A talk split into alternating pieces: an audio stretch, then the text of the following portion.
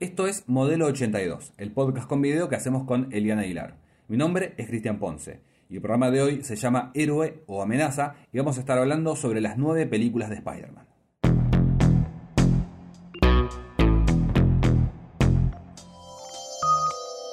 La cuarentena nos agarró con muchas ganas de hacer modelo 82 y decidimos con el señor Cristian Ponce. Veníamos jodiendo al final de la anterior eh, de la anterior temporada diciendo que íbamos a hacer un capítulo 13 de Harry Potter, algo que nunca sucedió.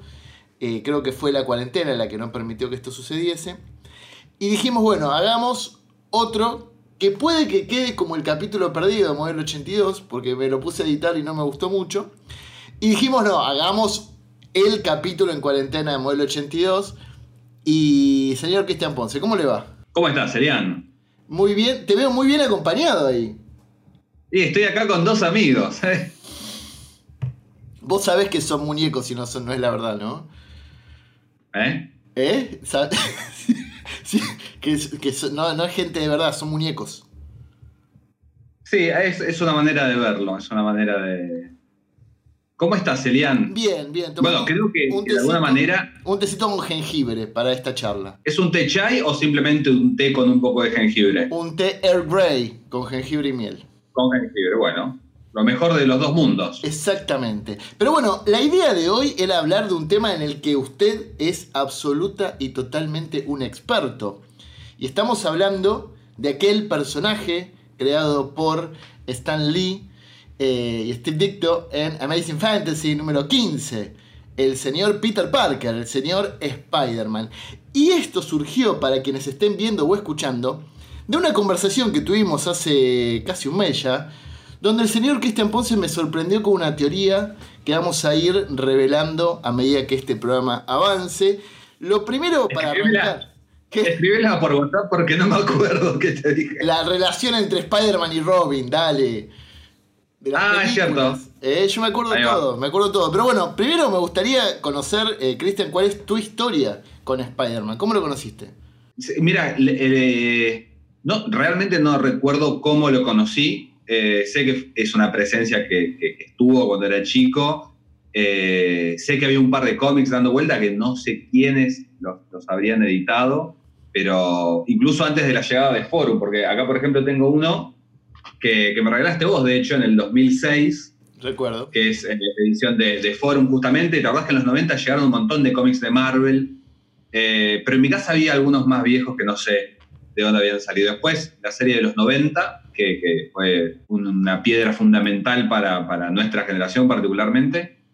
Y después, obviamente, lo que nos reventó la cabeza a todos, me parece, eh, aunque hay un par ahí, viste, que se quejan de que la máscara es donde verde, que no sé carajo, pero lo que fue la primera película de, de Sam Raimi nos reventó la cabeza porque estaba Blade, lo que vos quieras, estaban los X-Men, pero, pero la primera película de Sam Raimi creo que fue la, que hizo pelota todo para bien, o sea, todo, todo, eh, juntó las cartas y, dio de nuevo en, lo que era el, cine de, de superhéroes.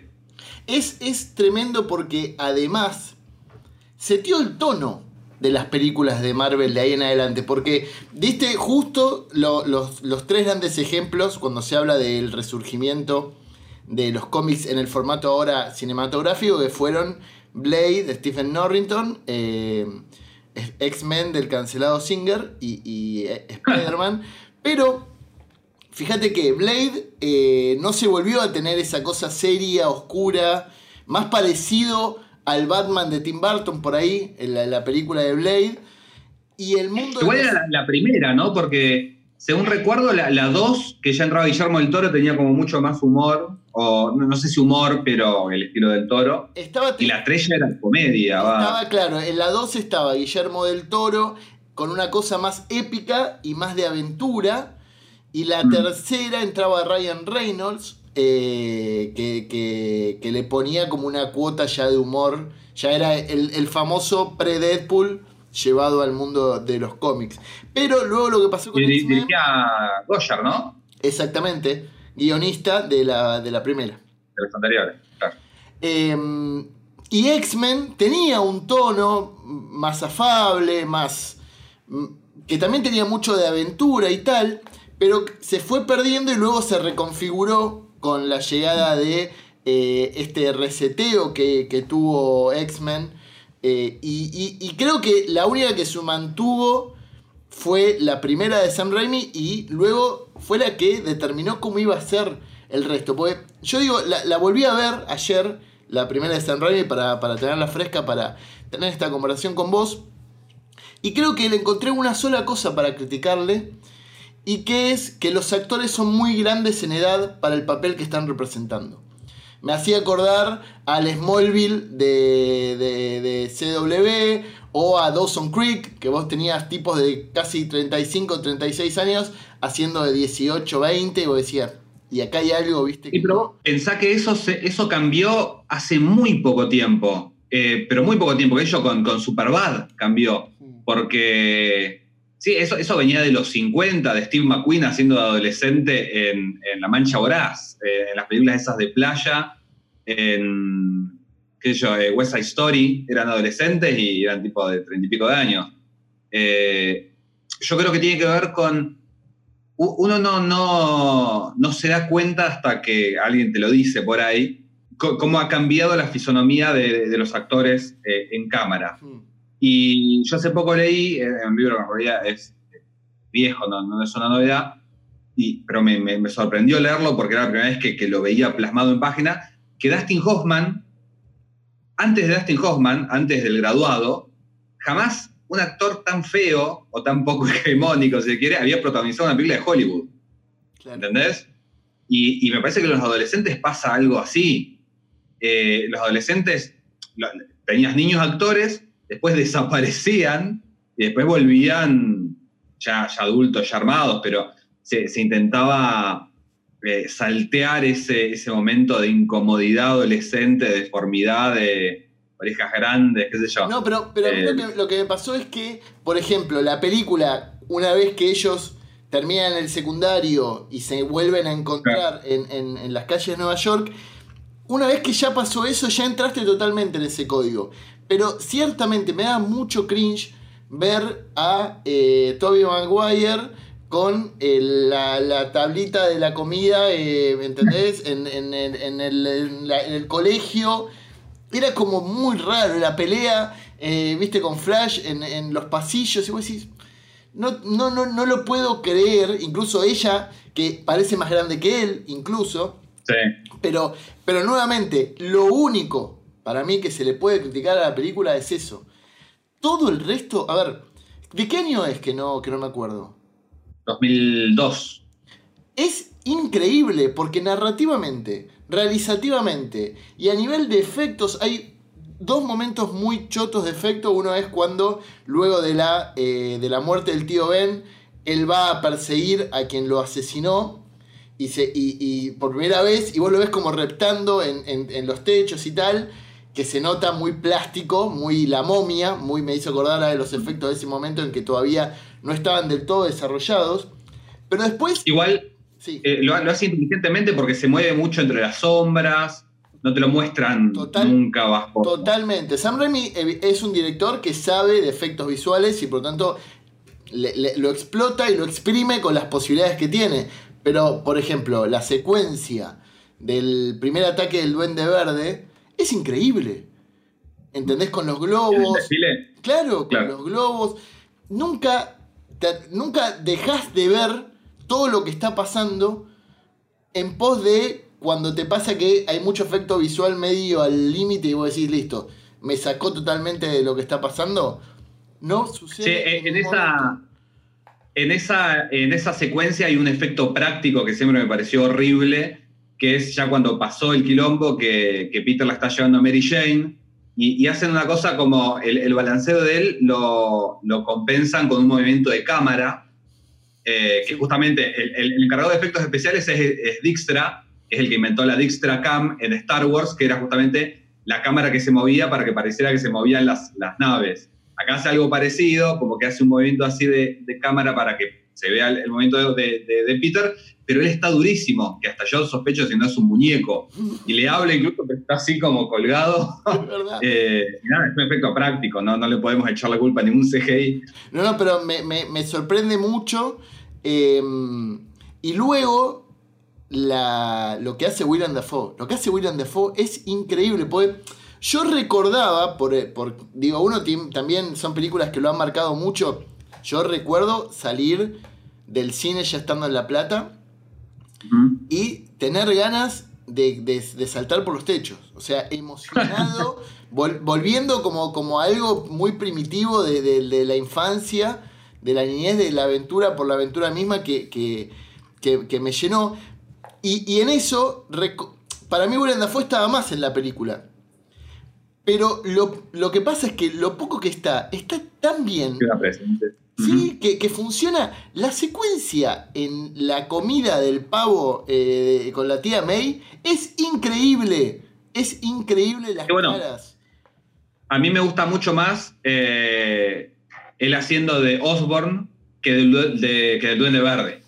A mí me parece que el problema, el problema que le veo yo a la película por ahí es, es no, que no lograron eh, resolver mejor el tema del duende y, creo que la máscara esa eh, le restó en el sentido de que nos perdimos expresiones de, William Dafoe. Hubiera tenido una, cara deforme o un maquillaje, una máscara de goma, alguna cosa así, me parece que, habría funcionado mejor.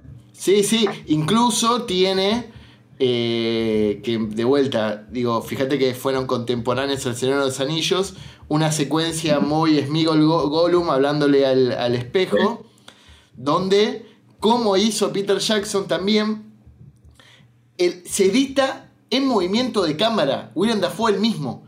O sea, según los movimientos, me sorprendió mucho porque lo tuve que volver a ver, como para ver cuál era el truco.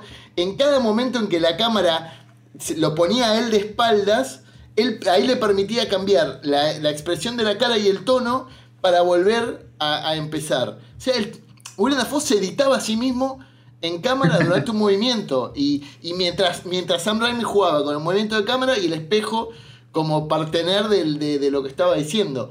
en ese sentido funciona mucho. Yo tengo una sola pregunta que me queda de esa película, que es, ¿cómo se hizo el traje Peter Parker? Y eh, es, el... Es, el verosímil, vos tenés una elipsis grande ahí en la que pasaron varios meses y, y nada, Em, se lo hizo. Porque pasó de, un diseño bastante choto, que es como el, del principio de Homecoming. Claro. Eh, pero bueno, a, mí eso, después vamos a llegar ya, pero eso es una de las cosas que me gustan un poco más de las Amazing, porque lo ves a, lo ves a, Peter cosiendo el traje, el, de la primera película además es como más casero, con zapatillas, qué sé yo, eh, es más verosímil en, ese sentido, pero me parece que de, todas maneras es una película que ah, X-Men había llegado un par de años antes, tres años, dos, tres años antes, eh, y creo que hereda alguna de esas cosas, porque justamente lo que tiene que ver con el traje del duende verde es esto de, de buscar un verosímil decir, bueno, es un exoesqueleto militar, qué sé yo, que, justifique. Y, bueno, lo de Peter no lo pudieron justificar. Bueno, que, incluso, viste, el, que, es una pagada, porque en vez de, hacer eh, explotar el, lado científico de Peter, eh, y que haga los lanzarredes y eso, hacen la justificación de la tela orgánica. Pero sí, el, traje es un, un gran agujero ahí que no sabemos qué pasó. No, es que, a ver, ¿sabes por qué para mí se convierte en un agujero? Vamos a analizarlo un poco.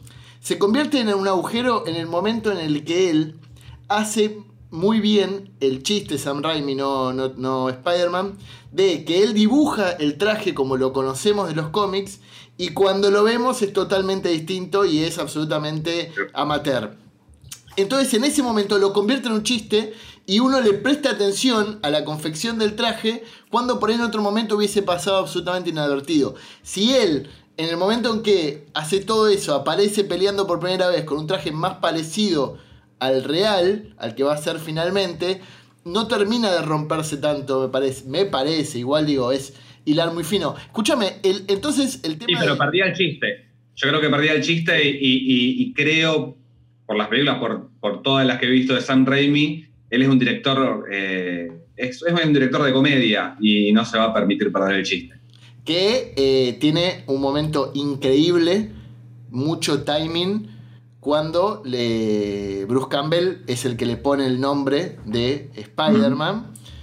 Y cuando. The Amazing Spider-Man, no, no, that's not my name. Y hay como un ida y vuelta de, de muy bajito de la voz que funciona en un chiste impresionante y que funciona muy, muy bien. Escúchame, lo de las telas Está orgánicas. en, en todas. Viste que siempre está, está en las tres películas y siempre hay, hay como un paso de comedia entre ellos dos que, que incluso, bueno, hasta en la 3, que, que tiene un montón de cosas para criticar, me parece que, que es una de las escenas más, más logradas.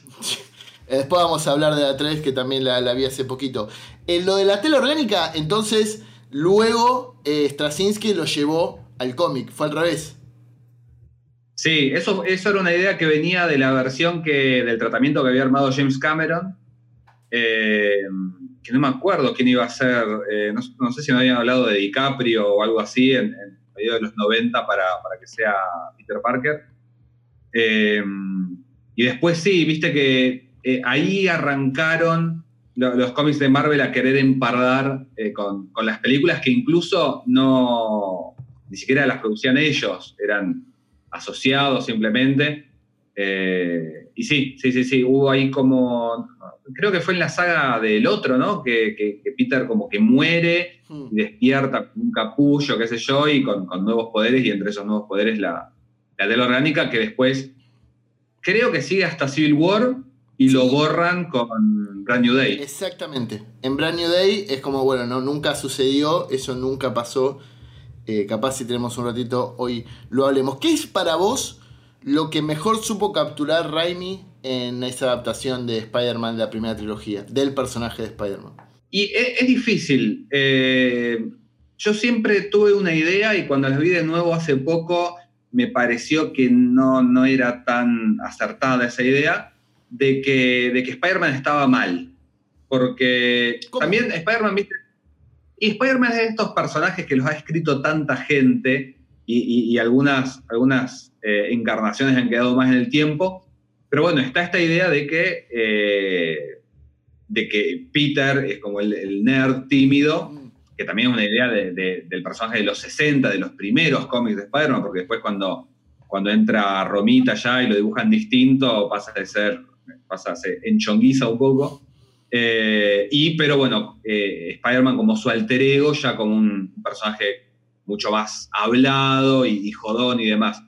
Y, la película tiene un poco de eso, me parece, pero bueno, no es el, el verborrágico de los cómics. Yo creo que lo mejor que tiene la película es Peter, eh, más que Spider-Man. Pero bueno, siempre con, esa idea, me parece que es una adaptación, es medio como, con, con la- las vastas diferencias, es medio como lo que pasaba con los Cuatro Fantásticos de Team Story, que eran los Cuatro Fantásticos de los 60. Claro. Eh, y me parece que Spider-Man es, un poco eso.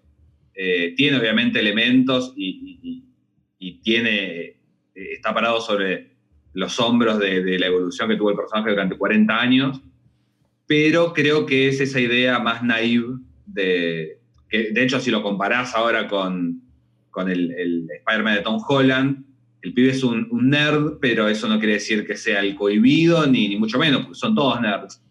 El, mundo cambió. No recuerdo porque, nada, han pasado 20 años. No, no me acuerdo qué tan desubicado estaba ese, ese arquetipo en el 2002 cuando se estrenó la película. Pero sí entiendo que, que se quedó un poco en el tiempo.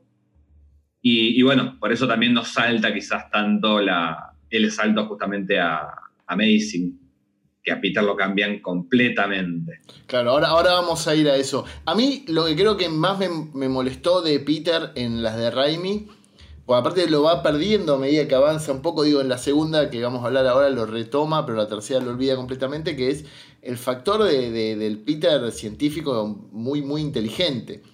Eh, digo, en, en la primera lo único que aparece es diciéndole a Osborn, leí tu, tu tratamiento que hiciste sobre genética de no sé qué, bla, bla. Dice algo que entenderíamos todos, o sea, no es algo demasiado pre- o sea, profundo. Uy, y Osborn dice, uy, pues este pibe es re inteligente. Corte A está trabajando vendiendo fotos para sobrevivir.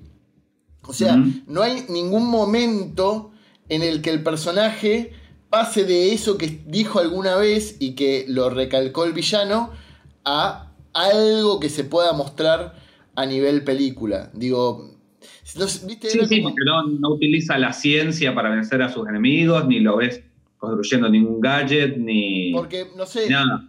bueno, tiene que ver, me parece, también con eso, con, con el tema de las múltiples encarnaciones que ha tenido Spider-Man. Y, por ahí lo agarra alguien que lo hace súper científico, como los primeros números de. ¿Cómo se llamaba? Después de Brand New Day. Eh, Big Time. No, después de que. Ah, justo antes de que muera, ¿viste? Que arranca esa saga que es Big Time de Dan Slott. Que, que, trabaja ahí en este laboratorio gigante lleno de nerds. ¿No? Claro. Que viste que eh, a, mí me, me, causó mucha gracia cuando vi Big Hero 6, son los mismos personajes, pero con otros nombres. Es la misma dinámica de esos, de esos chavales trabajando juntos. Pero bueno, ahí lo tenés súper científico a, Peter. Y, me parece que esto tiene que ver con, con ese, ese Spider-Man de los 60, que en realidad la ciencia era nada, es, es, nerd, pero tampoco, no sé si se subestimaba el público, pero tampoco se, se, hacía la bajada científica que se puede llegar a hacer hoy.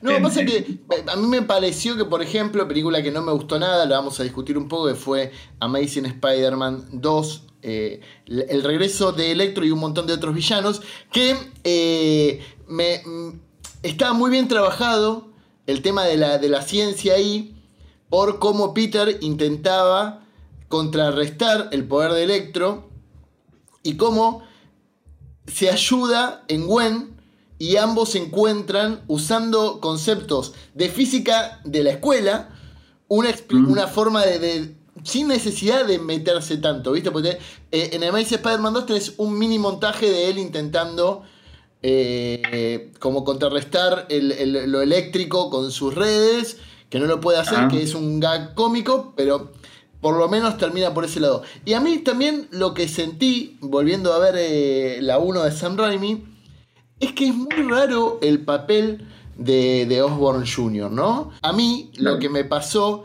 es que nunca se termina de conformar el concepto de la amistad con Harry Osborne. Me siento como que lo único que logra, que logra la, primera película es toda enemistad. Lo, ves a Harry siendo el menos mimado por su padre, mientras ves cómo el padre reivindica la inteligencia de, Peter. Lo ves cómo le oculta el hecho de estar en pareja con Mary Jane y luego lo encontrás enemistado porque interpreta que Spider-Man mató a su padre. ¿En qué momento de la película ellos son amigos? Simplemente que se fueron a vivir juntos después de, terminar el colegio. Pero no hay no, sí, eh, En realidad te plantean eh, que son amigos. No, es una situación de que se conocen y se hacen amigos y después se pelean. La película arranca con que son amigos. Y por ahí también son amigos que vos ves en, la secuencia esa que van al, laboratorio cuando es picado Peter y eso. Nada, eh, son amigos porque no, se lo traga nadie a Harry porque es un cheto. Pero Sí, no, no, no es, no es la, amistad con las bases más, más firmes del mundo. Así les va también. Que, claro, que, lo que hace para mí es como perder fuerza durante la segunda película, salvo el, el, cliffhanger que va a llevar a la tercera, y estar totalmente desdibujado para la tercera parte, ¿no? Sí, igual no, no, no me llega a molestar. Yo me, me lo creo ese arco. Eh, veo que es una amistad medio, nada, no, es la mejor amistad del mundo, pero, pero lo creo y, me llega a dar lástima. O sea, la, tercera película me parece que es súper fallida, pero, pero la relación de ellos, viste, en el momento que, Harry pierde la memoria y como que está todo bien, y después está todo mal, que nada, son 15 minutos me parece, no, no, no, no andan demasiado, eh, me llega a dar un poco de lástima. Eh, llego a creerme a lo largo de las tres películas que son, son amigos y que es una tragedia el hecho de, que estén enfrentados. Pero nada, Harry es muy, muy especial. Sí, no, es que ninguna de las películas logró eh, trabajar bien. lo, de Harry en Amazing Spider-Man 2 es una falta de respeto. Ahora después vamos a ir a eso, pero es una falta de respeto total. Y la pregunta que sigue es, para vos, ¿Cuál de las tres de Raimi es la mejor y por qué es la segunda? y a mí me parece la segunda, yo creo que, funciona muy bien. Eh, primero porque ya se sacó de encima el tema de la historia de origen, mm. eh, que me parece que es fundamental. Ya Peter está haciendo Peter, las dinámicas están planteadas. Eh, y, lo encontramos a Peter como con los problemas que, hicieron a, Spider-Man un, superhéroe reconocible. Pues justamente la gracia de Spider-Man, que, no lo comentamos, bueno, porque por ahí es algo que ya está súper dicho, es que es un superhéroe con los problemas de un adolescente o de un joven adulto. Eh, y Spider-Man 2 me parece que saca mucho jugo de eso porque es los problemas con Harry, eh, los problemas con la, con la tía May y los problemas con, con Mary Jane, que está siendo su novia, y además suma otros problemas que son muy de la, de la época de Jerry Conway, que yo no sé si fue el, segundo o tercer guionista, pero ahí nomás, eh, medio pronto después de, Stan Lee, que él fue en los 70 el, que mudó a Peter de la casa de, la tía a un departamento todo sucio, todo hecho pelota, con poca plata, con que se resfriaba y tenía que salir a combatir el crimen igual, es el, que le dio el, el, boogie, ese que se ve en, Into the Spider-Verse, que la, única función, función de, ese, de ese boogie era que estuviera siempre roto, porque es lo que pasa con el primer auto. Eh, me parece que toma, es como, es, es el mismo Spider-Man de la película anterior, pero eh, nada, es, aprovecha la, evolución eh, que suelen dar las películas cuando van de, de bueno a muy bueno, tipo el contraataca. Eh, y además, bueno, eh, las bases que toma me parece que, también son más interesantes porque pasa del Spider-Man de los 60 a los, a los 70. Y el villano también es muy bueno, porque, eh, o sea, William Dafoe es, increíble, pero, pero Alfred Molina, bueno, justamente también eliminan este, esta distancia con el público, que es el hecho de que tenga una máscara. Y, y nada, me parece que funciona, pero ¿no te parece, mejor. ¿No te parece que también es porque el Doc siempre, para mí las mejores sagas de Spider-Man están guiadas por el Doc, no están guiadas por, por el Duende Verde. El Duende Verde termina siendo para mí en el universo Marvel Comics, estamos hablando obviamente, un gran villano badass para un montón de otros héroes también. Es como el Kimping, ¿viste? El Kimping empezó siendo de Spider-Man o de Daredevil y después se expandió. Bueno, digo, incluso Osborn, después de lo que fue eh, Invasión Secreta, termina siendo el dueño de la seguridad de Estados Unidos, etc. Pero con el Doc Ock siento que esto que está forzado, para mí la primera de Raimi de es decir, viste cuando tiene la charla después de que, spoiler, eh, Norman Osborn muere, le dice, primero le dice, no le digas nada, perdón, al final le dice, no le digas nada a mi hijo, pero antes, cuando lo quiere em, embaucar, le dice, vos fuiste como un hijo para mí. Para mí es más esa relación hijo-padre con el Doc Ock, porque son muy similares en su constitución a la hora de abordarlo científicamente y con la relación con la gente. Osborn es una persona poderosa porque sí, es, un, es como multimedio, es como esa gente que vos sabés que ya tiene poder. En cambio, el Doc Ock siempre fue una persona muy inteligente, medio reservada, que se hizo de abajo. Y en esa relación para mí funciona mejor. Igual, viste que Norman Osborn tiene un camino similar al del ex Luthor, me parece, porque los dos arrancando hicieron, arrancando hicieron, arrancaron siendo eh, científicos locos y en los 80 se transformaron en eh, empresarios. Claro. Eh, y, son muy similares los dos. Entonces me parece que para cuando llega la primera película de Sam Raimi, eh, eh, Osborn estaba más alejado de Peter todavía porque era más un empresario que un científico, si bien se lo muestra como, como científico y de ahí la atracción que siente por, el amigo de, su hijo. Pero sí, creo que pasa una cosa similar a la que, la que se queja Stephen King del resplandor, que cuando arranca Spider-Man 1, Norman Osborn ya está loco. Después supuestamente se enloquece por el suero, pero ya está loco siempre. En cambio, eh, el eh, Octopus, viste que tiene como una, una cena, lo muestran más humano.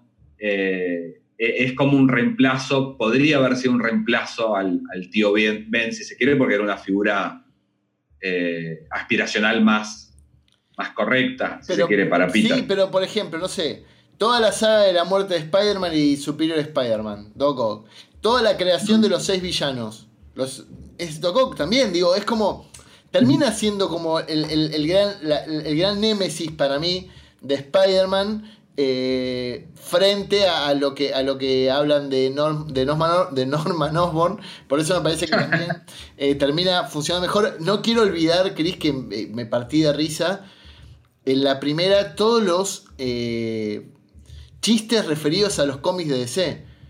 Es genial cuando la tía May le dice, "Tranqui- para un poco, vos no sos Superman, que él se ríe, que me parece fascinante. Y luego cuando hace todo el tema de... Sí, y cuando tiene que sacar el, el coso, tratar de aprender a sacar, que dice Shazam. Shazam. Up, up and away. Es como. Tiene. Y qué loco que hoy, por esta mierda de las corporaciones, no se puedan dar el lujo, la libertad de tener esos, esos pequeños chistecitos, ¿no? Como que parece prohibido. Yo creo que lo pueden hacer igual, pero están tan, tan emperrados en que, en que ellos son mejores que los otros que no lo van a hacer por eso. Pero Eh, qué falta, ¿no? Porque digo, es, es re divertido y me parece muy. A, a ver, de mucho amor hacia el cómic. Esas situaciones. Las sentí como de mucho amor hacia el cómic. estamos en un mundo, en eh, Spider-Man, que las películas más exitosas de, de superhéroes habían sido Batman y Superman. Sí. Para contar, no existía esto que existe ahora. Entonces, obviamente, si, te- si vas a hacer referencia a, a un superhéroe, nada, aunque no sea de tu editorial, vas a hacer referencia a Superman porque es el que conoce todo el mundo. Más eh, por ahí la cabeza de Sam Raimi que se había quedado en los 60, 70. Sí, que se había quedado con ganas y terminó siendo Darkman, pues no dejaban a, hacer ningún Claro. otro superhéroe. Eh, bueno, pero. Bueno, perdón, viste que hay una cosa cuando siempre en las películas de Sam Raimi, que acá termina pasando en la tercera, Hmm. siempre el protagonista, o casi siempre, o muchas veces, eh, baila ridículamente. Porque yo me acuerdo, siempre que pienso en Darkman, está ese momento que él baila como si fuera un bufón, eh, ¿cómo se llama? El Liam Neeson, eh, en la Evil Dead, en Arrastrame al Infierno, y bueno, y el, el infame baile de, de Peter, Pará, de Peter Oscuro. ¿te, te queda, ¿Te queda algo de la segunda? Pues a mí lo que me gusta de la segunda es la referencia de Spider-Man No More, que me, me parece muy, muy bella. Eh, que, que digo nuevamente, fue una etapa que se copió tanto que era muy lindo finalmente poder verla en una imagen cinematográfica, porque era muy fácil relacionarla con eso. No era como, uh, hay que buscar un, un, un un easter egg que sea difícil. No, no. Es totalmente icónica, es totalmente épica y la vemos perfecta ahí. En un recorrido en donde realmente sentís lo que le pasa a Peter. Realmente, eh, digo, la película es larga, de- de- digo, eh, se toma su tiempo y yo creo que hoy no se podría tomar ese tiempo para meterse en la psiquis y la personalidad de un personaje que está teniendo esa- ese, ese quiebre de fe para sí mismo. Digo, es como que no sé si, viste, no, y sabes, para, para hacer el hipervínculo más fuerte, me río porque en Homecoming, Tom Holland, todo lo resuelve con algún gadget mágico que tiene el traje. No se permite, no se permite en ningún momento un- una caída fuerte de fe en sí mismo como personaje, pues siempre tiene o a papá Iron Man que lo viene a rescatar cuando se rompe el barco, o a mamá Jennifer Connelly hablándole, diciéndole todo lo que el traje tiene que él no sabía que tenía. Entonces, Tom Holland nunca se permite fallar. Cuando dice él mismo, no, porque yo fallé, no quiero ser una Avenger, que yo, no terminás de creértelo, porque no lo llegaste a No, ver. porque dura dos minutos. Claro. Y, y acá dedican toda una película a eso. Eso también es una, una cosa que, que me parece que, que le hace funcionar más, que, que se siente realmente como un segundo capítulo más que como una secuela. Sí.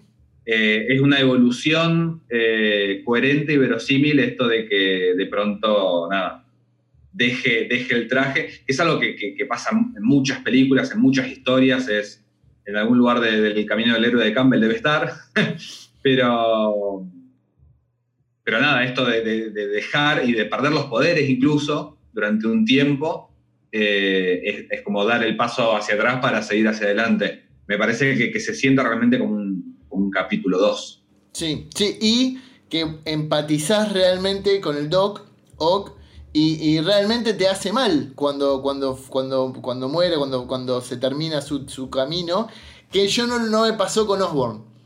Es como, fue bueno, murió, sí. Digo, y, y, recién las consecuencias de eso lo ves un poco en la 2 y finalmente en la 3. Yo lo que sí, bueno, las participaciones, las participaciones de Osborne en la 2 y la 3 hmm. están muy buenas. Porque tampoco te lo esperás. Es como, es como el final de Creed 2 cuando aparece Emilio Ventimiglia, cuando aparece William Dafoe al final de Spider-Man 2. No te lo esperás y es un golpe de efecto.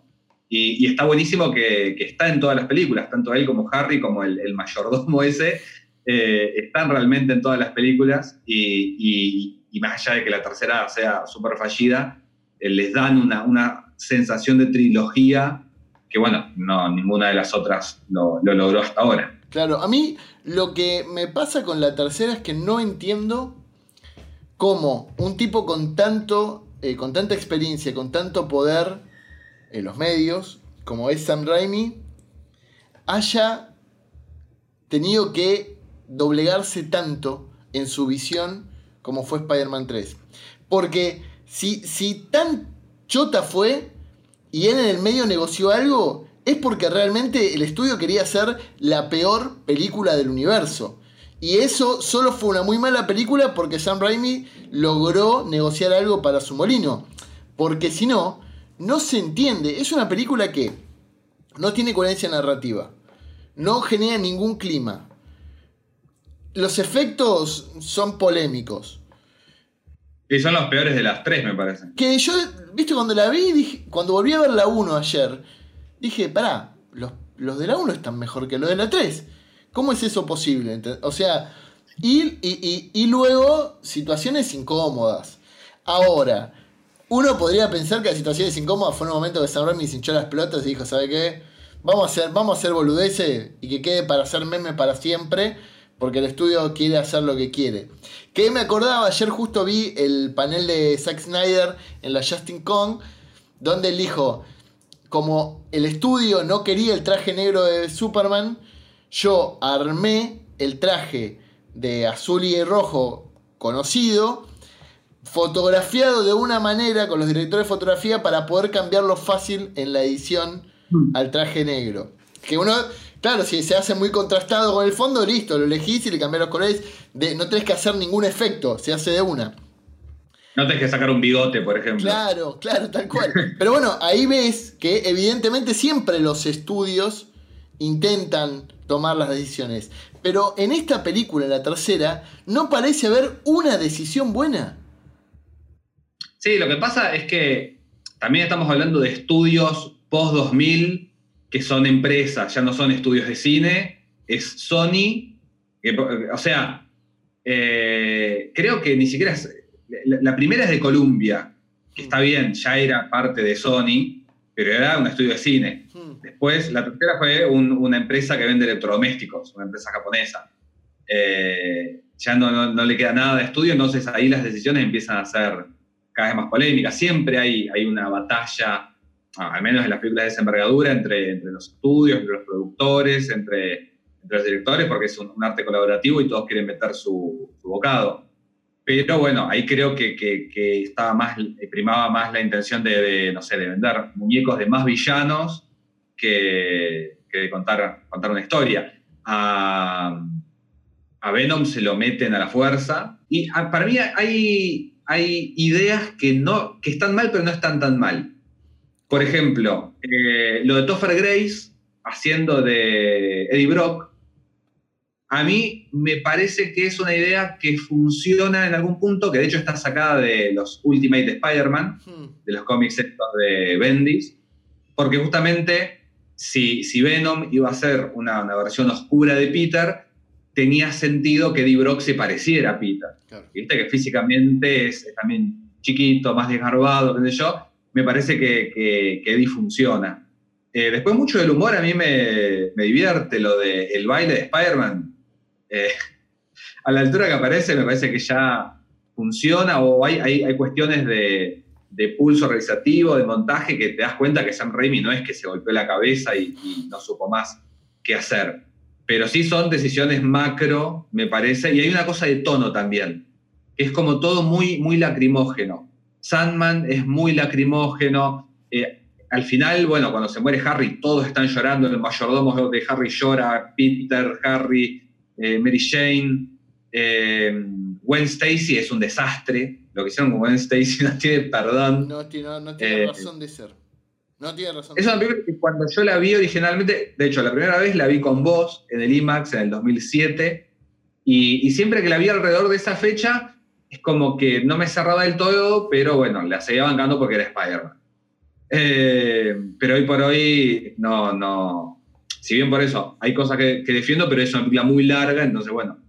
eh, hasta los relojes rotos dan la, la hora bien, al menos dos veces al día. Claro, no, es que Eh, aparte tiene momentos eh, narrativamente que, que na- a- a- harían enojar a cualquier guionista. La- el final con el vete hombre de arena, vete, vete, puedes ir libremente. Y vos decís, "Pero, chabón, es, una, es un asesino, o sea, digo, robó, mató gente.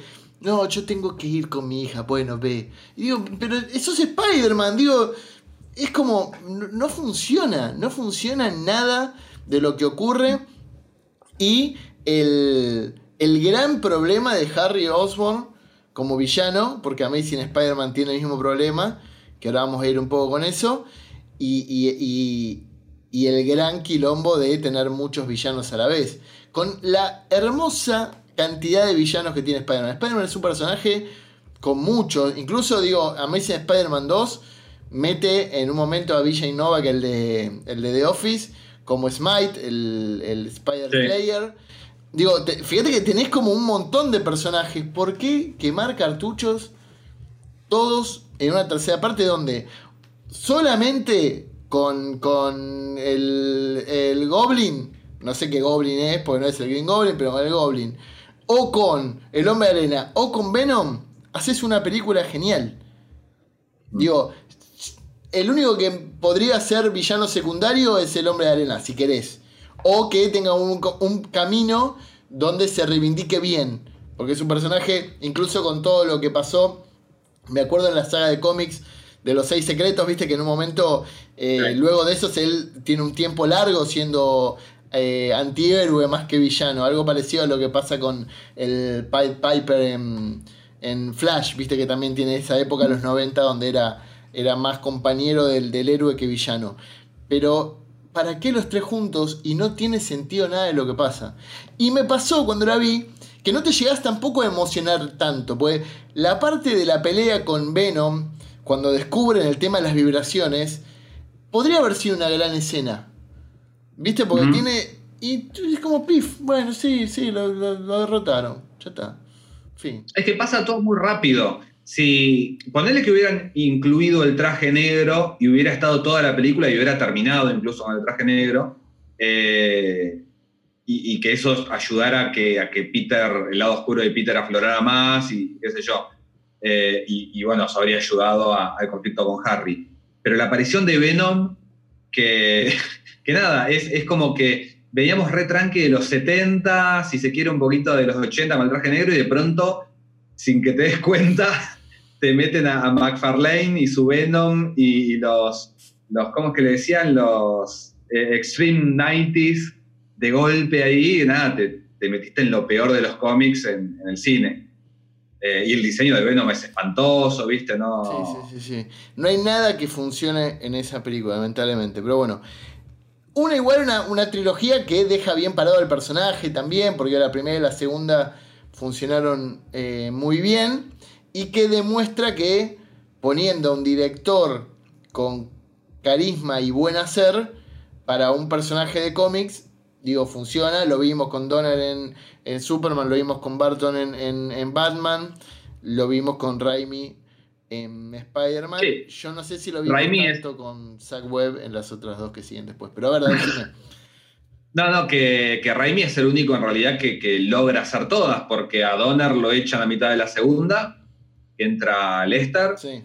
y, y Tim Burton también se va. en la Lo, tercera lo echan, porque. lo echan en la segunda eh, por mandato de McDonald's. O sea, de cuando termina la segunda. ¿Cuál es la? Claro, cuando Claro. termina la segunda, cuando lo, van los padres que habían comprado su cajita feliz de. de ¿Cómo se llama? De- del, del pingüino. El A pingüino. ver la película, dijeron listo nomás, y ahí es que le dan el flete a, a, a Barton de la trilogía que quería hacer de, de Batman. Pero bueno, vamos a. Sí, re- recién, no- recién después Nolan es el, el primero que logra después cerrar una trilogía después de mucho tiempo. Es verdad. Y, y de todas maneras, viste que la tercera película está, está condenadísima siempre. Porque bueno, es, es un poco como Volver al Futuro, es como Star Wars, como bueno, las del Caballero de la Noche de, de Batman. Sí. Las terceras partes suelen ser, suelen ser difíciles, ve. Bueno, pero, pero por ejemplo, yo pensaba el otro día en eso, pensaba en eh, Thor. Que recién, recién en la tercera película le encuentran un tono que le sirve al personaje, que le sirve al actor y que le sirve en taquilla. Que, que fue. Pasa que sí. Para mí, para mí igual eh, ya estamos en, en un, en un formato que, que excede a las trilogías. Porque es que yo, como decir, las, las de X-Men. Si se quiere, la tercera película de los X-Men, si, si la pensás por autor, no, no, pero poner que la tercera es Días del Futuro Pasado, porque es la tercera película que dirige el pedófilo de Brian Singer. Eh, y, y en el, y es la séptima en realidad, la séptima que se produjo. Y con las de con las de Marvel pasa lo mismo, porque Thor Ragnarok es en realidad la quinta película de Thor. Eh, son tantas películas que juegan con estos personajes que se permiten un tipo de evolución completamente distinto. Eh, volví a ver The Amazing Spider-Man 1 y 2 porque me dijiste que las vuelva a ver y no las recordaba tan malas. ¿eh? Qué, qué película que me dio mucho, mucha vergüenza ver algunas cosas. Me parece que están, mm, a ver, son más cancelables incluso que las de Raimi, lejos Sí, lejos. Y después me pasó algo que vos cuando estábamos hablando, cuando empezamos a pergeñar este programa de Modelo 82, me dijiste, no, igual la segunda de Amazing Spider-Man está mejor, está buena. Por bueno, favor. está mejor que la primera, Está bien, pero... pero es mejor que la primera. Sí, pero no funciona nada en la 2. De repente, escuchá esto. Después de que en una película completa hiciste que Peter Parker entrara a, a, Osborn porque sí, porque de repente se cruzó con una compañera del colegio y la compañera se hizo la boluda y el chabón se pudo meter en la empresa donde trabajaba el padre. O sea, trabajaba el padre, no era la empresa donde trabajaba el padre de su mejor amigo, sino su padre. De repente aparece un chabón, absolutamente una falta de, de- de- de- de actuación, de carisma y todo, que dice soy Harry Osborn, estuve un montón de tiempo afuera. ¿Te acordás de mí? Ay, sí, éramos los mejores amigos. Pero chabón, no te vi, pero nunca me enteré que existías, nunca hablamos, nunca supimos qué pasaba con vos. Y de repente, ¿te acordás? Bueno, salgamos a, a hablar. Y de repente, no, no tiene nada de sentido la película. El personaje había hecho una promesa al padre de Gwen Stacy de que se iba a alejar de la hija para no poner en peligro. Se cagó en esa promesa. está igual. Eso se va, se va hacia atrás al final de la primera, incluso. Sí, Eh, sí. va- arranquemos por la primera. Arranquemos por la primera. Yo es una película que, que cuando la vi en el 2011, 2010, 2011 que se estrenó, me, me había gustado mucho, mucho me había gustado. La vi cinco veces en el cine. y, y la había visto incluso con, con diferentes grupos de amigos y, y generalmente había funcionado, funcionado bien. Pero cuando la volví a ver ahora, eh, yo no sé si, si, si he cambiado yo, si ha cambiado el mundo, pero es Peter Parker es mal tipo, es una mala persona, es un, es, es un ser humano espantoso. Eh, incluso Spider-Man, porque yo me había quedado con la idea de que, bueno, eh, esto que decíamos al principio, de que el Spider-Man de, de Tobey Maguire era mucho más quedado que el, que el, que el, que el Spider-Man de los cómics, y como este de, de Andrew Garfield era como más, más eh, extrovertido y demás, me pareció que, que funcionaba mejor.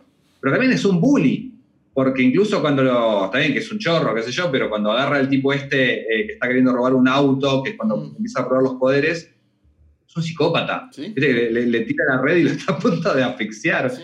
Eh, No, pero no, pero es- pará. es- Mal- maltrata a la tía May. es un maltratador, maltrata a la tía May. Se aprovecha de Gwen aunque ella le dice que no. Yo creo que está mal para Peter Parker. Vos podés hacer un personaje que sea un choto, que se yo, y que la película funcione. Claro. Pero a mí me parece que se aleja demasiado de, de Peter, eh, que es un buen tipo. Y este, este parecía que ya tiene el, el traje negro puesto hace cinco años, ¿viste? Está completamente corrupto. A mí la relación de él con la tía May me gusta, y, y, y Sally Field como la tía May me gusta mucho, porque la, la sentí como realista, ponele. Eh, igual ahora viendo de vuelta todas otra vez, me, me, gustó mucho más también Rosemary Harris, que siempre la había tenido la, la, tía May de las películas de Sam Raimi. Siempre la había tenido como un personaje medio choto, pero, pero a mí me gustó mucho más también lo, lo, lo, lo que hizo. Por ahí, no sé, crecí yo y me, me di cuenta que, claro. que el lado que, que, que Raimi quería llevar al personaje. Claro. Pero sí, bueno, el villano también es muy malo, el, el lagarto el, el, actor que no me acuerdo era el, el inglés este de Notting Hill, eh, es muy malo, está como en, en, otro registro también de película. Cuando las ves seguidas, yo las, tuve la posibilidad de verlas bastante seguidas, son películas donde se le está muriendo todo el tiempo gente a Peter Parker. Todo el tiempo se le está muriendo bueno, gente. Bueno, eso pasa. No, pero... Eso pasa. Eh.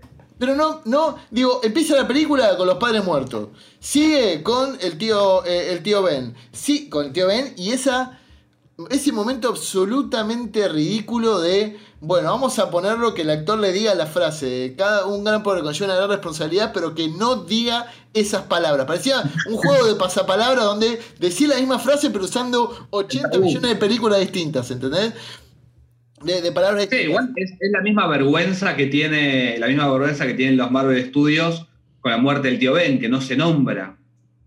¿Viste? Claro. Es, es, es, algo ridículo. Claro. Y que, y que es fundamental para el personaje. Tanto la frase, mm. también ponele que la frase se la dice. A mí Charlie Sheen me gusta como, como personaje también. Pero sí, no, es, es una película fea. No, es que aparte eh, te decía, muere, muere, el Stacy padre, eh, muere eh, la Stacy. Es como que todo el tiempo el chabón está de funeral en funeral. Yo imagino que, que, porque es un chabón muy hegemónico y le queda muy bien el traje. Entonces dijeron, bueno, vamos a ponerle el traje negro y lo vamos a meter a que vaya, viste, hay muchas escenas en, en no, pero si ni siquiera va. Al, al, al, al entierro del Capitán Stacy no va. La deja pagando a la, a la novia ahí.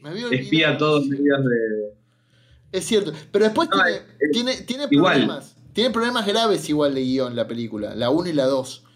Tiene. A ver. Sí, a la 1 le faltan escenas. La 1 eh, es, es, una cosa que, que, es un desastre de. Yo me imagino de reescrituras y, y escenas eliminadas porque hay personajes que desaparecen eh, hay elipsis injustificables, pero de todas maneras, de todas maneras, quiero rescatar a Gwen Stacy, sí. ella como personaje, como isla, eh, me parece que está bien, al lado, no solo al lado de Bryce Dallas Howard, que la había hecho en, en Spider-Man 3 de Sam Raimi, sino incluso al lado de Mary Jane, que, que, nada, era Mary Jane de las películas de Raimi, por ahí era lo más retrógrado que, que, había porque era simplemente la damisela en apuros. Mm. Eh, y, y, Gwen, viste, como que activa más. Ella también es una científica, Peter es un científico, y, y lo ayuda a resolver a, a, los, a los villanos, bueno, el problema de los villanos. En, en la 1 y en la 2, porque en la 1 uh -huh. es cuando le dice al padre, no, yo voy a ir, voy a ir a, a ayudar a derrotar al, al Lizard, y después en la 2 ya es en un momento que cae en el lugar donde está atacando Electro, en ese momento que da un cringe absoluto, donde Electro usa la electricidad para tocar el tema musical, que me parece que es, es, da, da, un cringe total, y ella aparece ahí y dice, chabón, ¿qué me dejas de lado? Yo tengo que venir a darte una mano, que me pareció buenísimo. Lo mejor de la película sin duda es ella, pero después, la segunda de Amazing Spider-Man comete los mismos errores de la tercera de Raimi. ¿Cómo puede ser que un estudio que supo, porque hay una eh, situación comprobable empíricamente, que la tercera película no funcionó y que lo que todo el mundo se dio cuenta fue porque no lograba desarrollar a tres villanos al mismo tiempo, hace una película y la que sigue la hace con tres villanos de vuelta? O sea, no tiene sentido. Lo de Reino, ¿por qué? ¿Entendés por qué? Bueno, pero el reino es, es, es Ah, es, eh, a, a mí no, no, no me desagrada, me parece que son como bookends que, que te, te ponen en la situación de, bueno, eh, Spider-Man existe en este mundo, hay supervillanos y, y no es que afecta a lo que pasa dentro de la película. Creo que en realidad villanos, nada, tenés al Duende Verde y a... No, no lo contaría a, a Rhino. ¿Sabes por qué sí para mí? Porque lo que. Esto obviamente está también armado para en un momento hacer una trilogía que después con lo de Tom Holland se cortó. Pero, Sí, con las películas de los seis siniestros también. claro, pero todo, todo te hacía pensar que formaba parte de esa estructura que tienen las trilogías, donde la segunda termina con todo mal, ¿entendés? Con todo Mm. abajo, todo oscuro, esperando que la redención aparezca en la tercera. Entonces la aparición de Rhino acá te termina cometiendo el mismo error que comete narrativamente la primera diciendo voy a cumplir la promesa que le hice al capitán Stacy, no voy a ir con Gwen a los 5 minutos, me chupa huevo, vuelvo con Gwen, ¿entendés? O sea, e- esa posibilidad de darle al personaje algo para que crezca o se desarrolle, a los 5 minutos lo cortás. Acá él había decidido dejar de lado todo, bla, bla, bla, y a los 5 minutos aparece Ryan y dice, bueno, bueno, voy a volver. Porque hay un nene vestido de Spider-Man en la calle. Voy, esas son razones Bueno, está bien. No, no, no me parece mal, además, no es solamente porque hay un nene, está escuchando ahí el, el discurso de, de graduación de, de Gwen. No, no, no, no, no me parece mal y tampoco se va a quedar deprimido para toda la vida, porque eso ya lo vimos también en la Spider-Man 2 de, de Sam Raimi. Ah, bueno, Déjame que defienda un poco esta película. Eh, yo como que eh, había quedado muy lastimado con el Peter este tóxico de, de Amazing y es como, pasa, hay, hay un par de situaciones, pero que tipo Barney con el, con el cerdo, yo decía, todavía sirve, todavía sirve, cuando Peter le dice, no, pero ¿cómo te vas a ir a Inglaterra? Eh, ¿Me vas a dejar? Y bueno, Peter, para un poco, ¿no? no, no, no, no es por ahí. Y bueno, después igual, bueno, como que dice, anda, pero te sigo y te, te voy a cuidar. Eh, pero me parece que el personaje lo acomodaron un poco con respecto a, a- al anterior y, lo siento más Peter Parker, lo vi un poco más científico también. Eh, no sé, a, a mí la película, por ahí porque venía a ver una que era muy mala, eh, pasé a ver algo que no estaba tan mal y, lo disfruté más. Eh, Electro me gusta, eh, siento que, que también tiene muchísimo humor, quizás a veces no, no funciona del todo, pero, pero la sentí, viste que tiene como, está súper acelerado, va todos los pedos, aparece Harry, son mejores amigos, se pelean eh, y Harry se transforma en, en Duende Verde. Pero lo sentí medio cómic eso también, así que tampoco es que me saltó demasiado. De repente llega a un lugar donde descubren que, no, pará, había una parte de proyectos especiales de Osborn. Está, había una cura. ¿Sabes qué? Yo te voy a dar la cura en ese lugar que está absolutamente al lado de donde hay un traje que te puede salvar la vida. Y es como, dale, dale, construímelo un poco, un poquito. te igual, la, la película esta, Amazing Spider-Man 2, es eh, continuada retroactiva a la película, porque todo el tiempo te está diciendo, bueno, esto en realidad no era así, eh, esto de los padres, de que en realidad eran científicos, que está bien, estaba en los cómics, Sí. se quiere que la muerte de ellos, pero es, es esa parte de los cómics de los, de los no- 90 que terminó borrada porque nunca más nadie habló de eso. Eh, pero sí, no, no, No, no, no. no, no. Y, O sea, igual, pará, Sí. hay cosas eh, de vuelta, el, el- el mal Spider-Man de, de la primera, jamás lo ve generar un, un vínculo con la gente y, y esto que en un momento que a mí me gustaba, pero que ahora cuando lo vi de vuelta no, no le encontré demasiado asidero, que es cuando los, los maquinarios de las grúas las, las apilan todas para, para que él Sí. llegue hasta... Es un momento que si lo agarrás fuera de contexto es lindo, sí, me parece que funciona, pero no está construido, porque jamás hacen nada por la gente. En cambio, en Spider-Man 2 sí lo ves como más metido, ayudando a los bomberos. Eh, no sé, lo sentí más honesto con, con el personaje. Sigue siendo una película fallida. claro. Me gustó más que Spider-Man 3, pero sí, obviamente no es de las mejores ni en pedo. Ni en pedo. Y después la sorpresa que nos dimos todos y todas es que de repente, listo, se resetea todo porque va a aparecer uno nuevo. Eh, a ver, Tom Holland para mí el, el gran problema que tienen, hablemos solo de Homecoming y de Far From Home, porque el resto es como medio meterse en algo más grande. Pero siento como... Pero pará, Sí. no obstante, no obstante me parece que, eh, que Spider-Man funciona mejor en las películas que no son de Spider-Man que en las de él. Solo para decir eso, Tom Holland. Me parece que, que Spider-Man en Civil War y en las en eh, Infinity Wars y en Endgame me lo creo más que, que en las comedias estas de, ¿cómo se llama? De, no el, nombre del director. Eh, que Homecoming y Far From Home. Sí, a mí lo que me pasa nuevamente es un personaje al- que no le cuesta nada nunca. De repente eh, fue héroe y dijo, listo, me pongo un coso, soy héroe. Y viene el tipo con más plata del mundo, que aparte es un superhéroe, y lo apadrina. Y aparte tiene una tía que casi, no sé, tendrá 10 años más que él, y eh, que está buenísima, y le va bien en el colegio, y es como, flaco, ¿dónde está el, el- gran poder que conlleva una gran responsabilidad? Eh, que, que en el hecho... También el, hecho, el, el hecho de que borraron al tío Ben y no, él no siente culpa. Eh, eh, eso es una cosa que vemos que es, es fundante, lo vemos en, en Into the Spider-Verse, que todas las versiones de Peter perdieron a alguien Hmm. y que esa pérdida y ese dolor es la que los impulsa. Acá no perdió a nadie, porque está bien, sí, pasó algo. La tía May tuvo un año muy malo el año pasado, no sabemos por qué. No sabemos si la echaron del trabajo, porque de eso no se habla. Entonces, eh, yo esas películas me, pa- me parece que tienen cosas muy buenas, pero las siento como si fueran, viste, los, ¿cómo- cómo? Eh, los one shot de los cómics, que te cuentan una historia eh, que no tiene desarrollo para el personaje, son una historia lateral que sí, son divertidas, pero no te hablan del personaje, no te lo construyen. Claro. Tenés ya que saber quién es Spider-Man, asumir que se murió el tío, asumir que tiene culpa, porque no vas a ver ni que tiene culpa ni que se murió el tío. Eh, Y- y una- Pero sí, eh, el, el buitre me parece un villano buenísimo. Sí. Pero Es que- ¿cómo? Es lo mejor de la todo película. ese grupo de Joker, de todos esos, me parecen buenísimos. El, el- todo lo que sucede con él, la sorpresa de descubrir que es el padre de- del interés romántico, me parece que todo eso en la película funciona muy bien. Yo creo, siento personalmente que el gran problema de Spider-Man en el universo cinematográfico de Marvel es Iron Man. Porque termina siendo tan importante como, como Spider-Man o a veces más. Entonces todo da vuelta alrededor de Iron Man y no alrededor de Spider-Man.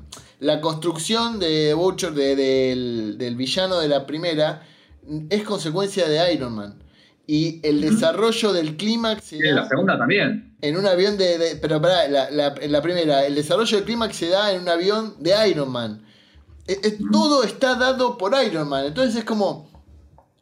¿cuál, cuál, dó- ¿Dónde está el desarrollo del personaje? Si no, no hagas Spider-Man y hace Iron Man y sus amigos y que aparezca Spider-Man y no permitís que termine tan dependiente, porque en la segunda, como decís vos, es lo mismo.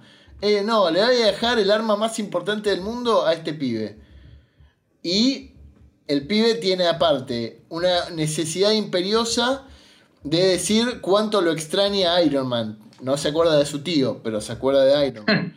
Entonces es como todo el tiempo, yo sentí que en ningún momento logró despegar como, como Spider-Man. Siento como que nunca fue. Es como el, el Iron Man Jr. Por ahí por eso eh, me parece que funciona mejor en las otras películas, porque eh, que ellos no, no esperás mucho de él en las otras películas, porque no son sus películas. Ahora, estás viendo una película que se llama Spider-Man y, y seguís viendo más a los otros personajes que a él, o, y, y sí, puede ser por, por ese lado que no funciona. Igual, bueno, hay momentos separados que me parece que, que están buenos, todo lo que es el clímax, justamente cuando no está eh, Iron Man en Homecoming, eh, que hay momentos que incluso son más sacados de, De los cómics. de- de los cómics, como esto cuando viste que tiene la, la máquina esa que no puede salir y qué sé yo. Pero bueno, eh, Iron Man está tan presente, está todo el tiempo, aunque está muerto, porque está en, en la voz de, de Jennifer Connelly en el traje. Para mí lo del traje es súper nocivo Hmm. porque eh, lo hace todo poderoso. Es como eh, esto que dicen que Superman no tiene gracia porque no hay manera de ganarle, y cuando Spider-Man tiene el traje, no hay manera de ganarle. Claro. Porque Sí, sí, sí. El, el traje actúa eh, por sobre él. Después también, qué sé yo, me, me sobra muchísimo el personaje de Happy. Eh, está bien, no sé, me, me- me sobra mucho, me parece que le dieron mucha, muchísima chapa. Eh, y vas viendo también cosas que cambian, que, que son las típicas que cambian de una película a la otra. Por ejemplo, la, la nueva MJ, este, el personaje que hace Zendaya, me parece que cambió mucho de la... Me, me gustaba más en la, en la primera que, que- que en la segunda. En la segunda la hacen más estándar, me parece. Claro. Eh, pero no obstante, la segunda me gustó más, creo. La disfruté más. Porque otra vez, ya estabas en, en Spider-Man, era como una historia, Spider-Man en Europa, y por ahí también la distancia te ayudaba a despegarte de una expectativa de una película sobre Spider-Man. La película no era sobre Spider-Man, No. era sobre una aventura internacional. Y en un momento donde ya habías acabado con Endgame y ya no había esa necesidad de encontrarte con una épica anidada a un montón de películas que venían desarrollándose en el universo cinematográfico de Marvel y que le permitía también ser como un one shot. No, no, te- no- estabas agarrado a nada de lo que te iba a pasar ahí. Lamentablemente para mí una de las grandes cosas que, que me parece que le pifiaron fue eh, traer la idea del multiverso para mostrar que era mentira. Creo que si, hubieran, si se hubieran permitido que este final de la, de la fase 3 y con un personaje que luego vamos a hablar ahora antes de que terminemos este, este programa de, de Into the Spider-Verse, era como la llave de, bueno, ya está, hablemos de la posibilidad de que existen mundos alternativos y que este personaje es el que abre la puerta para que el resto salga a jugar. Y eso para mí es una, una oportunidad desperdiciada que Into the Spider-Verse eh, me parece como que toma el relevo, ¿no? Sí, sí, sí, sí, tal cual. Eh, sí, nada, son películas divertidas, no son películas malas, no son películas indignantes, Claro. eh, como, como Amazing 1 o como Spider-Man 3. Son películas súper correctas, eh, pero nada, son películas que podrían no estar y nada. No creo que ninguna de esas dos sea la película favorita de nadie, por ejemplo. Sí, totalmente. Totalmente. Sí, sí, sí, no, no, hay, no hay forma. No hay forma porque ni siquiera funcionan como película. Escúchame, eh, antes de ir a Into Spider-Verse, ¿qué onda con esa teoría que me habías dicho? Explayate con el tema de los Robins. Ah, no, eh, yo vi todas estas películas en orden cronológico cuando arrancó la, la cuarentena y, y de pronto, bueno, había que hacer cosas temáticas, ¿viste? Para divertirse y vamos a mirar todas las de Rocky, vamos a mirar todas las de Spider-Man, después pasaron cuatro meses y se terminaron las sagas, ¿viste? Pero, pero en un momento, al, cuando me generó este rechazo tan grande, lo, lo badass y lo, lo punk que era el, Peter de, Andrew Garfield, me hizo acordar de, Jason Todd, que había pasado algo similar, el segundo Robin, y después retroactivamente armó la teoría, que era, bueno, cuando el primer Robin se fue y se transformó en Nightwing y, quieren despegarse de ese primer Robin, que era más el chico maravilla, y ponen a este pibe rebelde de los 80, lo hicieron tan rebelde que terminó cayéndole mal a todo el mundo porque era insoportable, y la gente por votación telefónica terminó decidiendo que el, el Joker lo mate. O sea, tan mal cayó. Una muerte en la familia, el nombre del cómic, Claro. que ya hoy es un clásico total. Eh, y ahí retroactivamente digo, bueno, puede ser que Toby Maguire, que es como el, el- el Peter más correcto, eh, sea... Eh. ¿Cómo es el nombre? Bruno Tapia, sí, No, Dick no, Grayson. o sea, no, o sea, no, no, no, no se dicen esos nombres. No es Bruno Díaz, no es, no, es Dick Grayson. Sí, el, primer, el primer Robin, que después evoluciona a eh, Night- Nightwing. Tenemos un segundo Spider-Man que sería Jason Todd, que es el rebelde insoportable, infumable. Y eh, Tim Drake, Tim que sería Tim Drake, ¿es? Sí, Eh, Tom Holland, que es el niño genio, porque es el más chiquito. Y es el niño genio que no tuvo ninguna tragedia antes. Yo me acordaba, porque yo, la verdad que cuando vos me dijiste la teoría dije, y sí, cierra por todos lados. Tim Drake después va perdiendo a su familia cuando ya se estableció como Robin, pero la diferencia Claro. que él tenía con Jason y con Dick es que Jason y Dick habían perdido a sus padres en un accidente y él no. Muy Entonces- similar. Sí, sí, sí. Entonces es como... es Distinto como- pero similar, así que es igual que. eh, me parece que en ese sentido esa teoría funciona, que es el- como si vos, el niño genio, despreocupado, es más, a ver, como también como más... pupilo de alguien, porque también es como pupilo de, de, de Iron Man. Y hay que ver, por ahí el tío Ben, el día que nos cuenten cómo se murió, por ahí lo mató el Boomerang, era el que había matado al padre de Tim. Exactamente, en- identidad. Ahora hay que ver cuando llegue eh, Damian Wayne, que es el actual Robin, que tiene un espíritu más similar a Jason Todd. Habría, hay que ver también cómo, cómo funciona eso. Pero ¿Quién bueno, es el próximo? Y, y no, es, no es Miles Morales ese, no. Porque no, podría ser, es medio, es, es medio rebeldón, pero, pero con corazón. Claro, puede ser, puede ser. Igual, igual, qué locura lo de Into the Spider-Verse. Yo creo que no se lo esperaba nadie. Yo creo que no se lo esperaban ni siquiera eh, sus creadores. Eh, porque, digo, una película absolutamente disruptiva, una película que no le temió a nada porque sabía y estaba segura de la historia que quería contar, una película que no teme eh, hacerse cargo de sus raíces comiqueras, una película que además técnicamente se despega de una forma de contar a nivel animación. Todos Es los alucinante. todos los, alucinante. todos los elementos de la normalidad se los deja de lado y termina siendo un éxito rotundo. Sí, pero de todas maneras que no es, no es un boom de taquilla, porque es una película de dibujos animados. Nosotros vivimos en un momento que, estas películas eh, las ve gente de, de- de 20 para arriba, que son los mayores consumidores del MCU y demás, y prefieren ver Venom, porque es live action, que Into the Spider-Verse porque es una película de dibujos animados. Esa, esa es la cabeza, es el- el- los, los bros que van a... ¿Por qué, por qué trajiste a Venom a esta charla? Sacala, sacala a Venom. No olvidemos que la nombraste. No, bueno, pero justamente me, me- me indigna que, que haya, le haya ido mejor en taquilla que, que en tu Spider-Verse, que me parece, si hacemos el, el super ranking, me parece, sí, es la mejor. Creo que eh, es como que depende el día, están entre Spider-Man 2 y Into the Spider-Verse. Pero, pero lo que hace esa película es, es increíble, porque toma lo mejor de todas las anteriores, porque toma elementos de todas las Sí. anteriores y, y las hace funcionar y, y es increíble. Es increíble. Yo le tenía mucha fe a esa película y tengo entendido por, por determinado eh, gente que ha trabajado en la película que, que, que tuvo muchos momentos de crisis Hmm. en la que ni siquiera ellos creían que iba a salir bien. Eh, y bueno, por suerte salió, salió muy bien. Muy Bien. bien. Una Yo película creo que que, también- aparte, una película que también lo tiene a Kingpin, a una versión muy similar al Kingpin de la serie Daredevil de Netflix, eh, eh, como, como villano. eh, también te, te- te obliga, te obliga a tener que conocer un poquito más del mundo de los cómics. Pero ahí, esta película prueba además que la cantidad de villanos no importa, porque tenés un montón de villanos. Tenés también que Kingpin es el, el más importante, pero tenés a The Prowler también, que es súper importante. Tenés al Doc Ock mujer, tenés a, bueno, después ya en una segunda, tercera línea, Tombstone, a, a un montón. Pero, pero tenés un montón de villanos.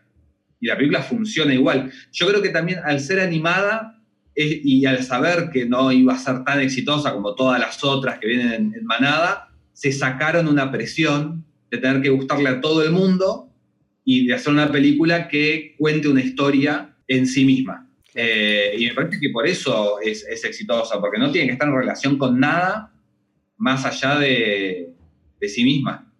No, y aparte es una película que tiene momentos durísimos. O sea, spoiler, matan a Spider-Man.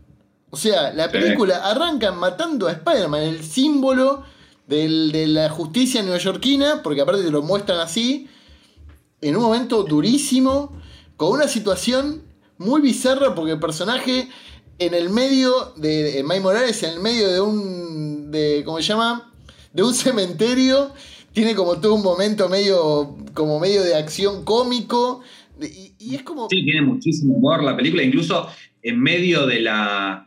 En medio de, de la, del responso de, de Peter Parker con Mary Jane, tiran un par de chistes Sí, sí, sí. Y, y- y está tan bien hecho que el eh, esa secuencia no deja de ser súper emotiva y, y tenés dos chistazos, como el cameo de, de Stan Lee, es uno de ellos.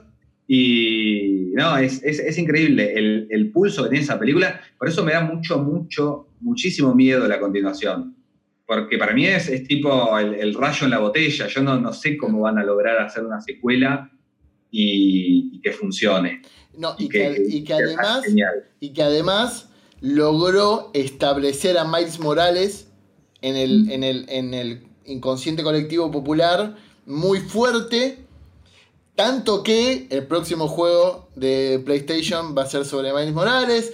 Tanto que los cómics comenzaron a salir metiendo a Miles Morales que venía del universo de Ultimate de Spider-Man al universo de 616 de no- normal de, de Marvel en Secret Wars. O sea, te- todo estuvo como, vamos a decir, eh, orquestado para terminar de, poner a este personaje en, en boca de todo el mundo. Y me parece que eso también es un logro de la película. Yo estoy seguro que hay mucha gente que ni siquiera sabía que era Miles Morales antes de Into the Spider-Verse. Eh, Es que incluso el, el universo Ultimate fue bastante relegado. Hasta ahora, bueno, que, que- que vino esto que se mezclaron todos los mundos y están todos juntos. Pero incluso Marvel lo tuvo como algo medio Sí. de costado, que no le da mucha bola. Si bien todo lo que es del MCU está más basado en eso que en los cómics originales Sí. porque es mucho más eh, Avengers y eso mama mucho más de, de- de Ultimates, justamente. El, el Spider-Man de Amazing Spider-Man es, es mucho más el de Ultimate Spider-Man también. Pero entonces, para ir cerrando, Chris, que llevamos una hora veinte, eh, tranqui. Cuando esto edite, aparte le vamos a sacar un par de minutos nomás, pues la verdad que la charla estuvo muy fluida y funcionó muy bien. ¿Cuál sería entonces tu ranking de las películas de Spider-Man? Mira, te, te voy a leer el ranking que hice el 16 de mayo de este año, Perfecto. hace 18 meses de cuarentena, eh, que era justamente cuando había terminado de ver todas. Vamos de, de la peor a la mejor, así Dale. le metemos un suspenso. La peor de todas, de Amazing Spider-Man 1, la de, de Mark Webb. Espantosa, espantosa película, que admito que, que me supo gustar mucho, pero nada, no resistió al paso del tiempo. Que tiene, es, es muy loco porque es de Mark Webb, el mismo director de 500 días con ella, y la película tiene los mismos problemas que tiene 500 días con ella, que también me gustó mucho y que las ves hoy y decís, upa, Claro. después de, de- de todas las cosas que han pasado en estos 10 años, eh, de relaciones tóxicas, todo lo que quieras, son películas que envejecieron más que American Pie, te diría.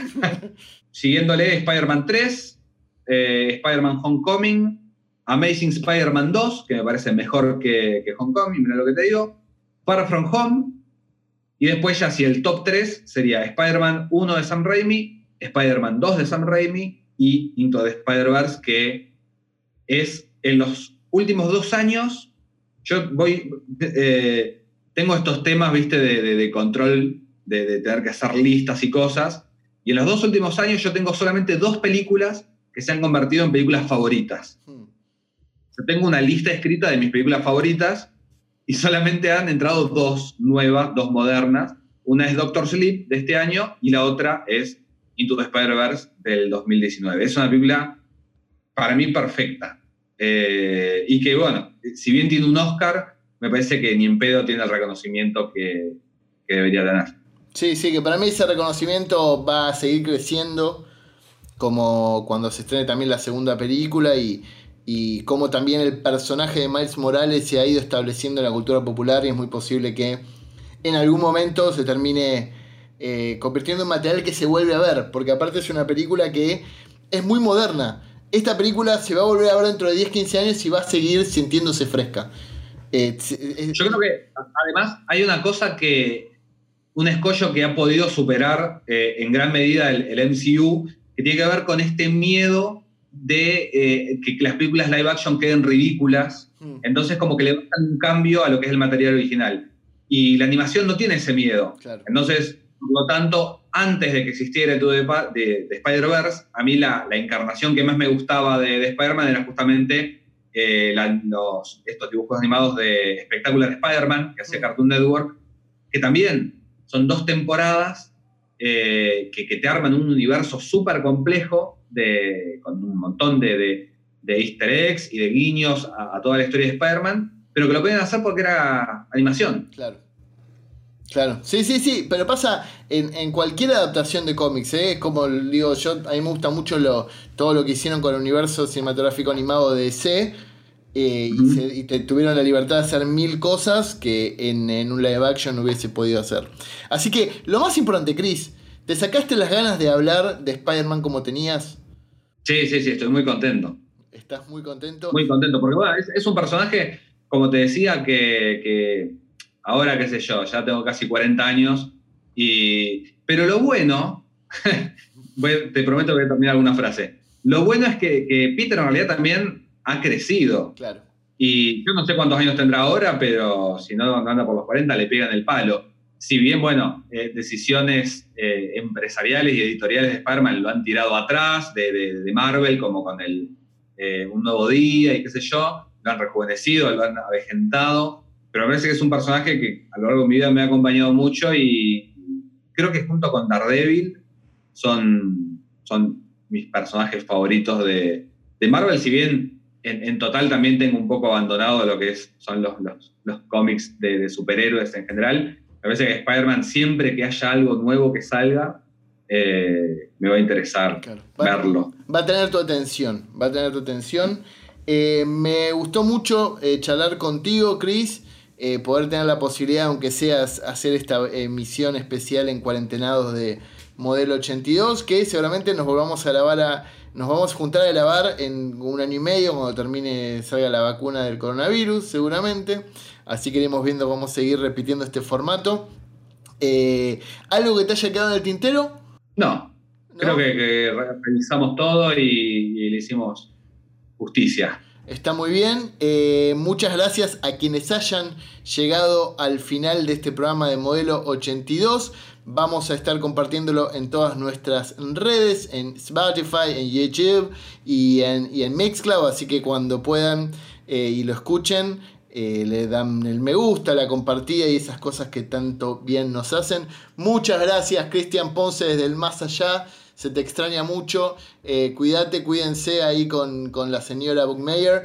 y nada, nos vemos pronto. Dale. Adiós.